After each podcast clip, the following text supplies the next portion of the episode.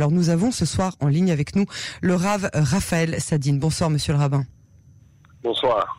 Vous êtes euh, à la tête du collèle Vezot la Yehuda dans le quartier de Beit Vagan à Jérusalem et vous venez par ailleurs de publier votre dernier ouvrage euh, de philosophie, Le Verbe et la Lumière aux éditions euh, Serre. Merci beaucoup d'être avec nous ce soir. Je vous ai demandé d'intervenir sur nos ondes pour nous faire entendre la voix de la population ultra-orthodoxe avant les fêtes de Ticherie parce que je pense que nous devons craindre une déferlante de rancœur qui risque d'aller dans les deux sens comment se comporte aujourd'hui la population ultra-orthodoxe en fonction des règles sanitaires?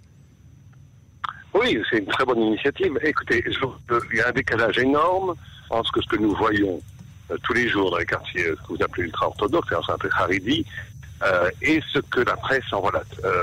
J'ai été, moi, il y a deux semaines à, à je ne veux pas faire le procès de personne, j'ai vu beaucoup, je me baladais dans, dans, la rue, il y avait un monde fou, c'était bon, Ben euh, très peu de gens avaient de masque, alors que dans mon, je vous garantis, moi j'habite à Vegan, je vais souvent euh, dans d'autres quartiers, Arnof et d'autres, euh, la proportion, il me paraît en tous les cas, il faudrait faire une statistique, en tous les cas, c'est sûr que ce n'est pas moindre que la proportion de, de, des personnes portant le masque et faisant très attention au, à la distance sociale, euh, elle est très forte chez les, chez, chez les, chez les et chez les orthodoxes. Alors, c'est vrai qu'il y a un fait euh, objectif qu'il y a plus de, de, gens contaminés chez les ultra-orthodoxes, mais je pense que c'est à cause d'une configuration sociologique où il y a des grandes familles euh, de 10, 15 enfants, et quand une personne est contaminée, ça contamine automatiquement beaucoup plus.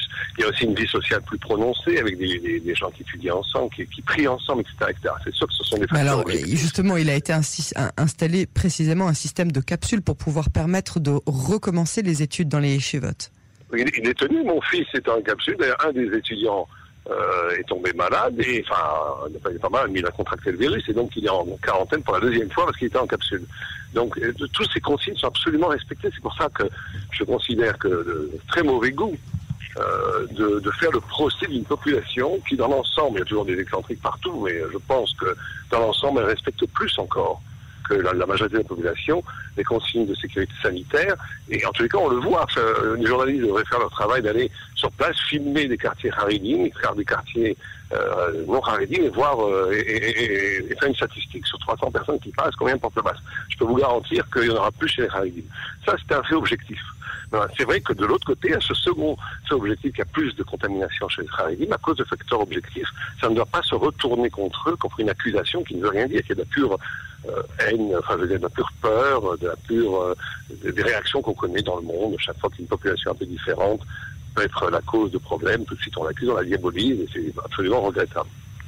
Alors, euh, a le Rav Kanievski, qui est donc euh, une entité euh, pour les donc les Haredim, les ultra-orthodoxes, par exemple, dans la ville de Bnebrak, a demandé à ses disciples de ne pas aller se faire tester et pire, de ne pas entrer en confinement, de peur de gaspiller du temps utile à l'étude de la Torah, ce qu'on appelle le Bitul Torah.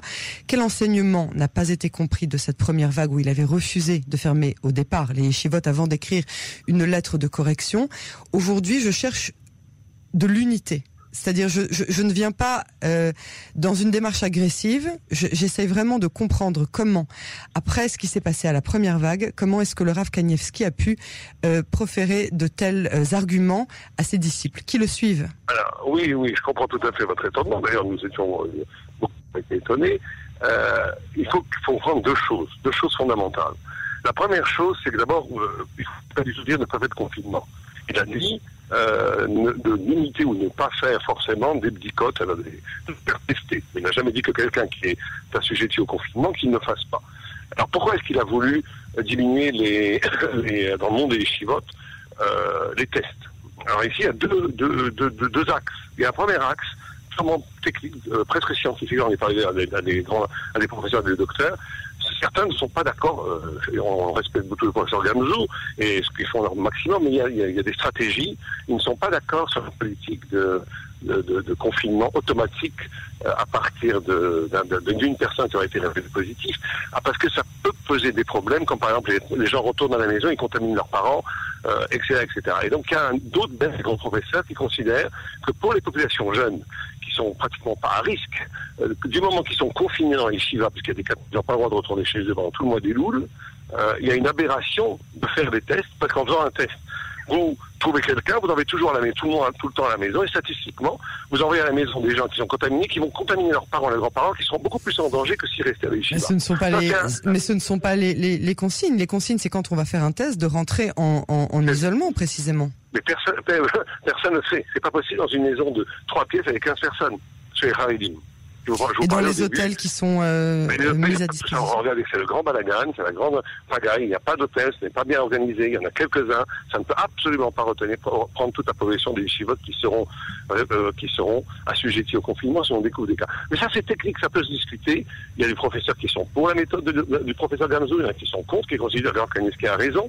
C'est une discussion scientifique, mais il y a une, une question beaucoup plus profonde qui traverse toute la société israélienne aujourd'hui qui est, j'ai entendu par la radio votre confrère, je crois que c'est Barzakai sur euh, Galax, euh, qui disait euh, bon alors qu'est-ce que c'est que ces Miniens, qu'est-ce que c'est que ce euh, Moi je sais pas vraiment je suis pour les gens et pour masse en Ouman, mais, mais, mais, mais, quand même les manifestations à 10 000 personnes contre Netanyahou, ça c'est la démocratie, c'est une vache sacrée, on ne doit pas y toucher. Quand des gens, même pas ultra-orthodoxes, quand des gens juifs, religieux entendent ça, qu'est-ce qu'ils entendent comme discours qui est répété dans la presse hein? Répété euh, dans les médias, qu'est-ce qu'ils entendent? Ils entendent que la démocratie est quelque chose de plus sacré que la Torah. Ça veut dire que la démocratie, oui, tu as une manifestation de 10 000 personnes, où vous avez vu vous-même les images, où la moitié n'ont pas les masques, où même la police n'a pas les masques, où les gens sont très très loin d'être à deux mètres l'un de l'autre, ça, on ferme les yeux, il y a certains qui critiquent un peu, on fait le mou. Mais c'est compréhensible parce que c'est la démocratie. Mais et pour nous, pour nous, la, la Torah, alors, la Torah, la vérité, la mission d'Israël d'être témoin de vérité sur Terre est infiniment plus importante que les valeurs démocratiques.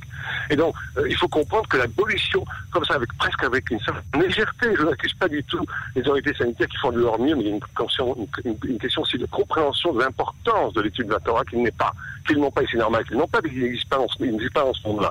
Mais donc, on fait des chivotes comme ça, tic-tac, parce qu'il y a une personne qui est mal, quand quand ce n'est pas du tout évident que ce soit la bonne solution, et donc on gorème, on, on il y a pour conséquence une immense destruction de la Torah pour une stratégie qui, pour le moment, n'a pas fait ses preuves.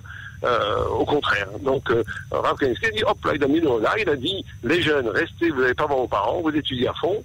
Euh, à la fin, vous ferez un bidou de, de 7 jours, parce qu'il paraît que statistiquement 7 jours suffit, avant de revoir vos parents. Et tout le monde étudie la Torah, et, on sait très bien que pour les jeunes, il n'y a pratiquement pas de risque. Voilà. Donc, c'est une stratégie qui a, des bases médicales, mais qui répond en vérité à une exaspération d'une certaine euh, politique correcte qui, qui, prédomine dans le monde, dans le monde des médias, dans le monde politique israélien, qui est majoritaire, euh, qui, qui, qui, pour les manifestations, c'est normal. On va faire, on va prendre quelques risques pour sauver la démocratie, mais on va pas prendre quelques risques pour sauver la Torah. Et ça, c'est inadmissible pour nous.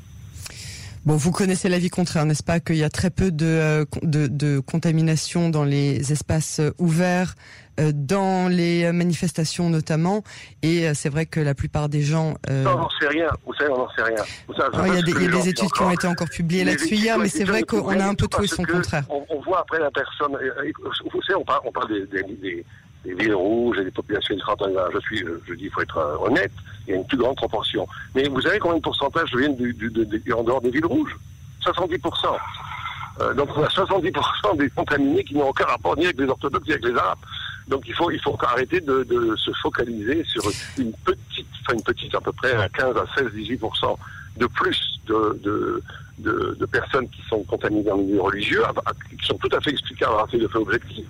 C'est aussi pour ça que j'ai souhaité vous donner la parole, mais il ne faut pas non plus minimiser l'impact, l'impact que ça a sur toute la société. Euh, Raf Sadine, avant euh, les fêtes de Tishri... Je pense pour... que la, bonne solution serait beaucoup plus de comprendre le monde de la Torah, et, de, et fait comme moi j'ai un collègue par rapport à au début, je vous garantis, et je le dis euh, ouvertement, vous pouvez bien vérifier, tout le monde étudie au moins un mètre et demi, si ce n'est deux mètres l'un de l'autre, et tout le monde porte tout le temps le masque, et la porte et, et toutes les fenêtres sont ouvertes tout le temps. Si on expliquait aux gens qu'il y a une c'est, on n'a pas attendu le ministère de la Santé, la Torah, la halacha nous dit que la notion de garder la, la santé des autres, voilà. premièrement, et sa santé à soi, est une mitzvah cardinale plus importante que toute. Et en effet, je repousse pratiquement toute la Torah. Donc c'est une mitzvah, c'est pas juste euh, une loi sociale. Ah, je, donc, on, sur ça, on est absolument d'accord. Euh, donc c'est une mise donc tout le monde est d'accord. Simplement, euh, l'instrumentalisation politique de, de, de, cette, de cette mise et, et surtout j'ai très peur d'une crispation, comme vous l'avez dit, mm. euh, d'un débat qui va tomber sur une sorte de, guerre civile ouais. intellectuelle. Une deuxième, avec cette deuxième vague. Oui. ça, j'espère que ça n'arrivera pas. Et je pense qu'il faut discuter, il faut du dialogue. On a des choses à apprendre. Euh, on n'est pas parfait, euh, mais euh, de stigmatiser et de, et de, et de, façon comme ça tellement générale, de dire que le monde des chivotes euh, est un monde, un foyer euh, terrible de contamination. C'est, d'abord, c'est pas vrai en réalité. C'est, ça, ça révèle une partie de la réalité. Et surtout, c'est faire fi de, de l'importance cardinale pour le peuple juif d'étudier la Torah. On n'est pas venu ici pour cueillir des tomates et voir faire des, des, des matchs de bouc, de, de, de foot et, et de, basket. Euh, on Après ça, chacun est libre de cueillir ses tomates et de faire des matchs de basket tant que les uns n'empêchent pas de, Pourquoi nous, Absolument. Pourquoi nous, c'est tellement important. Rafsadine, parce qu'il nous reste vraiment très peu de temps et je voudrais avoir un dernier message de votre part avant ces fêtes de Ticherie pour lesquelles nous n'avons par ailleurs absolument aucune visibilité. Qu'avez-vous, vous, euh, conseillé à vos élèves et que souhaiteriez-vous passer, euh, faire passer comme message sur nos ondes à nos auditeurs? Et je cherche évidemment ici un message d'unité. Alors, c'est très simple. Je leur dirai trois choses très rapidement. Une première, effectivement, vous avez tout à fait, vous êtes tout à fait louable de le faire, l'unité, l'amour d'Israël, ne pas tomber euh, dans le, dans le réflexe. On nous accuse, on accuse les autres. Ça, un Israël est un. À la fin, son, le peuple juif a connu beaucoup de preuves. Il en connaîtra d'autres et euh, jusqu'à que le Messie vienne. Et c'est pas grave, on va traverser cette épreuve et ça sera euh, formidable. Donc, avant tout, l'amour, le respect de l'autre, l'écoute de l'autre et dialoguer vraiment avec l'autre, c'est fondamental. C'est la base même de la Torah authentique.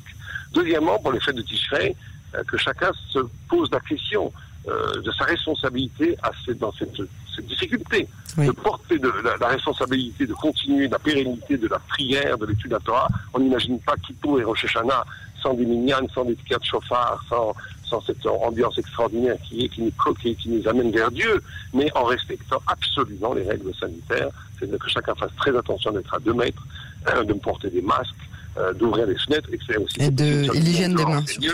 Euh, etc., etc. Donc c'est très important de porter ces deux choses-là, et ça a toujours été l'élection du peuple d'Israël, de porter les contraires, de porter des contradictions et de les sublimer. Donc c'est ce que, mais effectivement le message d'unité et d'amour, il est fondamental pour nous, pour le peuple juif, et qu'on ne tombe pas dans une stigmatisation. Alors pas simplement contre lui, je trouve aussi que le faut faire très attention quand on parle de toute la population arabe. Euh, ça aussi, il faut faire très, je pense qu'il faut faire très attention donc dès qu'on stigmatise toute une population. Il y a des problèmes objectifs, on doit les, on doit les traiter ensemble, efficacement, avec intelligence. Rav, Raphaël Sadine, merci infiniment pour votre intervention ce soir sur nos ondes. De très bonnes fêtes de Tishrei Shanatova à vous et à votre collègue et on espère surtout une très bonne santé pour tous. Merci infiniment. Merci à vous, Shanatova. Shanatova.